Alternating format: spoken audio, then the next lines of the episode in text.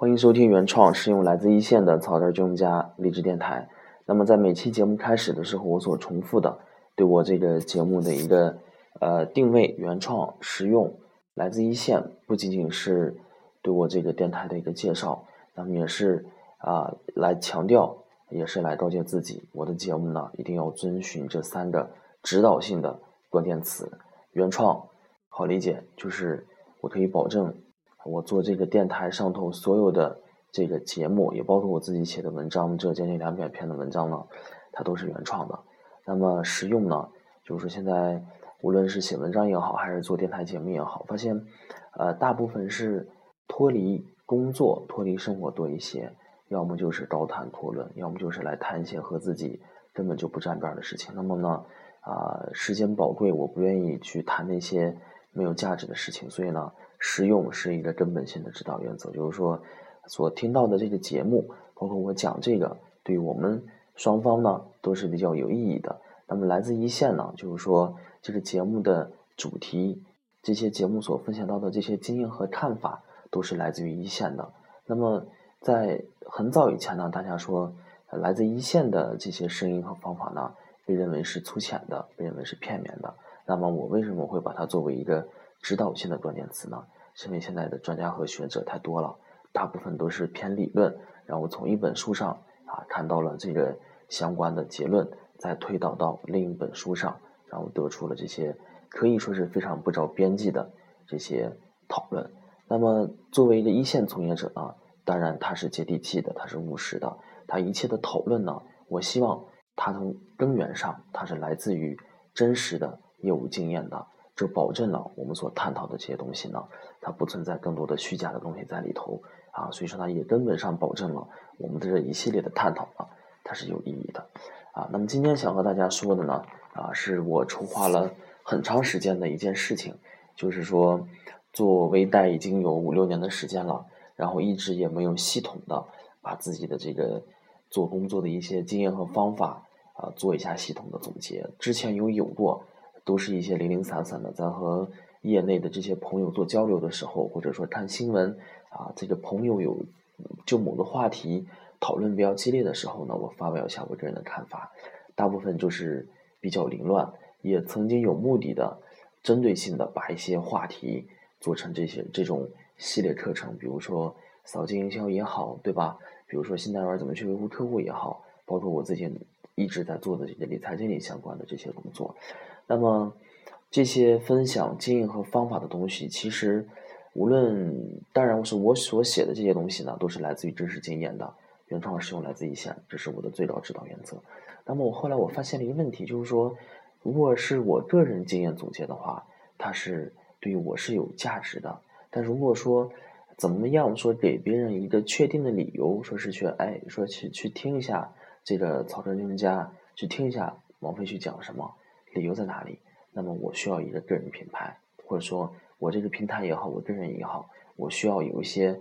非常有核心竞争力的东西去吸引大家过来，然后呢，再听听我其他的东西。所以说呢，我在想，我这个平台或者我这个人有什么地方，或者说有什么东西能塑造一下，能把自己显得和别人不一样。那么我想思来想去呢，我做微贷，那么想来想去呢，微贷技术，IPC 技术。就是我最该谈的。那么我所供职的这个公司，我所供职的这个单位呢，在这方面的实践呢，是在全国是领先的。而且我作为一个这个一线的从业人员呢，我觉得靠着我丰富的经验，靠着我对这个技术的理解呢，我觉得我应该把它啊来说一下啊。一方面呢，是和大家分享一下最真实的这个经验，最真实的业务基础；另一方面呢，借此机会呢。啊，我要把这些东西来系统的总结一下，对吧？啊，而且呢，这个想法呢，呃，在我的这个呃心里头藏了好长好长的时间，直到今年的时候呢，啊，我觉得啊有这么一个机会，而且恰巧得到了美国那一个非常知名的这么一个咨询公司的支持，他们呃给了我这么一个思路，就是说微贷大概的这么一个流程体系下，有哪些点是比较重要的？啊，如果说去去研究的话。应该是从哪里去着手？那么，这个也是一个非常大的系列课程，非常大的系列课程。那么，我想了好多名字其实我想做什么事情呢？就是说从一个信贷员的角度来谈谈我对微贷的一些认识，啊，不仅仅是某一个环节上，而是全流程，从微贷的流程，从申请到调查到上会啊，到后面的这一系列的事情，我要把它完整的讲出来。那么我之前看过一个这个国内比较知名的小微金融机构中国小微，他们出过一个视频课程，二十八节课，我觉得这这个就是一个非常好的模仿对象。那么我大概会参照他们的一个体系，然后结合我自己的工作经验啊，来讲讲我自己的看法。那么在做这件事情的时候呢，我又想到了说，我做这些事情的一个呃，不仅仅是自我总结，而且还得考虑它的价值，它的传播价值。那么我作为一线信贷员呢，高谈阔论去谈这个微贷在整个行业的发展啊，且不说我说的对或者不对，那么作为一个信贷员来说的话。它的实用性不是特别强的，对吧？啊，如果说你的某些看法、你的某些文章如果没有机会能够得到实践的话，它这些看法就是废话，对吧？屠龙之计可以这样说。所以说呢，我想就是说找一个不一样的切入点，从信贷员的角度来把这些经验啊谈一些比较可以说是粗浅的东西。那么我一度想把呃我这个做的事情呢叫做啊微贷 IPC 技术通俗演绎。通俗演绎是什么意思？就是说用这种大白话，用这种非常简单的，从这种实践的角度呢，来理解一下这个 IPC 技术。那么后来仔细琢磨了一下这个通俗演绎这四个字，发现也并不是合适。那么干脆呢说的就更加啊简单一点吧，就叫啊草根说微贷，就是说从一个信贷员的角度来谈谈对于微贷的一些看法，对于微贷的认识和理解。那么。这是一个总结的过程，也是一个呃学习的过程。那么在这个呃不断的回忆和思考当中呢，啊，我希望能把这我这五年所有的思考都能加到这里头。那么大概的形式就是通过这个微信公众平台，然后把我的这个呃感悟以这个音频的形式，大概是十五分钟左右，每一节是十五分钟左右，放到这个微信公众平台上推送给大家，然后。谈的是什么呢？就是谈一个信贷员对这些技术、对这些制度的理解，当中会为了更加的形象具体，也为了这个可听性比较强一些呢，我会夹杂好多的个人的一些看法，夹杂一些故事啊，一些有趣的事情啊，一些当年的困惑啊。因为这个包商银行在微贷的时间上呢，我觉得是走的比较靠前的，尤其在这个前几年经济形势比较好的时候，整个环境都不错的时候呢。所积累下的一些经验，我觉得在啊未来五到十年，如果说整个大的微贷环境不变的话，我觉得还是有一定的借鉴意义的啊。因为我做这个微信公众账号，加了好多好友，加了好多粉丝，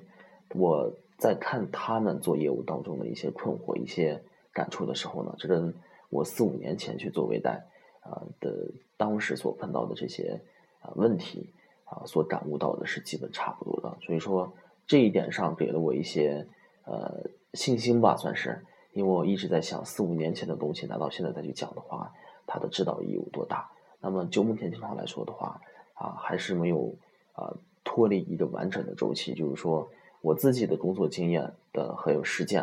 啊，在未来在指导的三到五年应该是没有问题的，啊，所以说这个草根说微贷啊，这个大概讲下去的话。大的容量应该是有在二十八节课左右。那么如果是有十五分钟音频设定的话，嗯，这个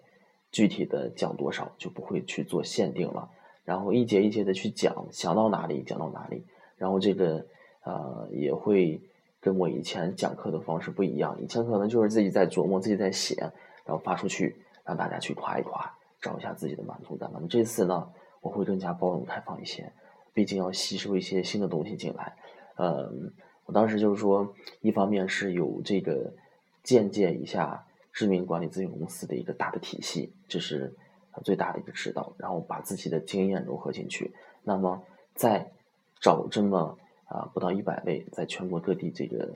做小微的信贷员儿啊，让他们去对我写的这些东西呢发表看法，然后以每一节课啊他们去发表他们的看法，让我做一下回答。如果能出现成型的东西的话。我会继续把它弄成文章，继续弄成文章。然后如果说啊，基本就是说没有太大问题的话，就一点一点的推进，那么直到把这整个流程都走完。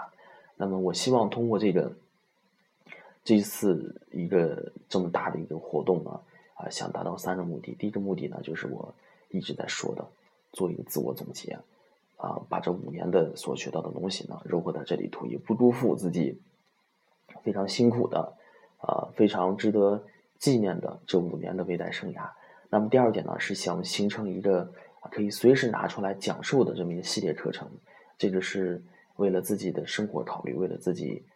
工作上有更多的可能性去考虑的，可以说是相当于练成了一项核心技能吧。假如某一天，哎，还没准儿就靠这个吃饭呢，对吧？现在也不能轻易放弃。那么第三呢，是博得一些业内的影响力。微贷和这个银行其他条线、其他部门的业务上是存在一定的相通性的，包括我现在通过微信公众平台，通过新媒体啊的一些平台去做这样的。总结做这样的一个传播培训，实际上也是一个非常珍贵的一个实践机会。那么将来如果说做的不错的话，那么这方面的经验呢，也可以移植到其他的业务条线上，这也是一个不错的一个机会。大概就是这三个目的啊，然后呢，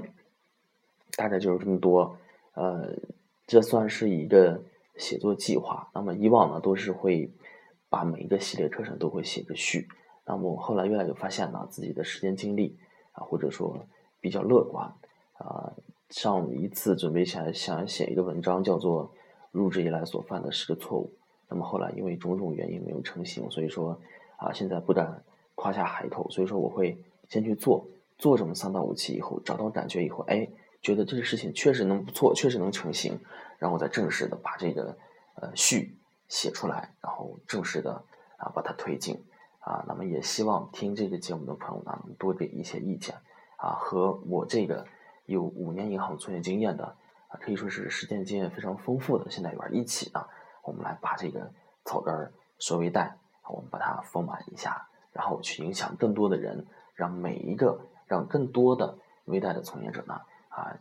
快速的学习到业务业务知识，然后成为啊非常优秀的信贷员，造福啊公司，然后造福客户，给自己更多的成长的机会。那么这个就是这么多，谢谢大家。